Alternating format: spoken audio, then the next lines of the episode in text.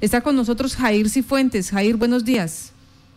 Muy buenos días, Marta. Gracias por este espacio. Pues Se viene presentando eh, en parte de Llano Lindo, de igual forma Casimena, en los sectores uno circula, ¿no?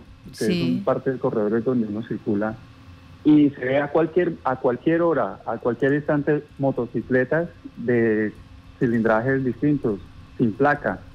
Entonces me parece preocupante porque la verdad uno a cualquier hora las ve y no son dos motos, tres motos, sino son siempre, eh, conté en cinco minutos diez motos sin placa.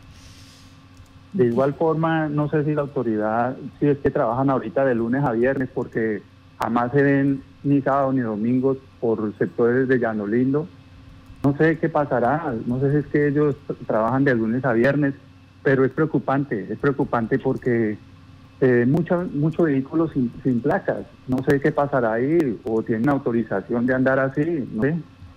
Bueno, Jair, eh, en cuanto a la seguridad, eh, estos sectores se ven afectados por la situación de alado de motos, de hurto a, los, a las viviendas, eh, de daños a, las, a las partes comerciales? Claro, Marta, claro, porque se presta para muchas cosas, pero me preocupa es que la autoridad, yo he pasado varias veces, todos los días, y se ven motos sin placa, pero la autoridad nunca, ni, la, ni los de los, los cuadrantes, ni patrulla, ni policía, ni nada, o sea, no se ve nada, no sé cuál es la seguridad, no sé qué, no sé qué pasará.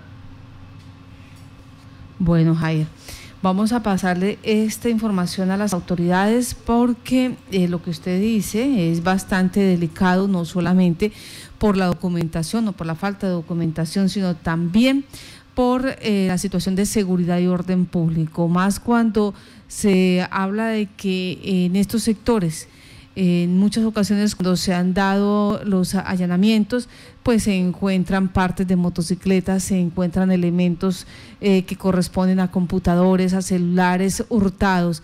Entonces, esta información que está dando este ciudadano del municipio de Yopal, donde da cuenta que en menos de cinco minutos vio pasar aproximadamente 10 motocicletas, ninguna de ellas con placa, pero sí de diferente cilindraje, pues eh, empieza a, dar esa situación, esa sensación de inseguridad.